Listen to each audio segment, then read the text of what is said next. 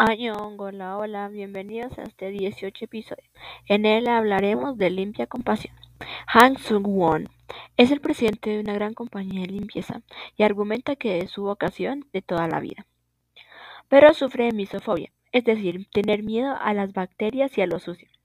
Por ello, no toca a nadie, ni lo toca a nadie y se la pasa limpiando a todo el mundo, hasta que conoce a una chica que se vuelve su primer amor.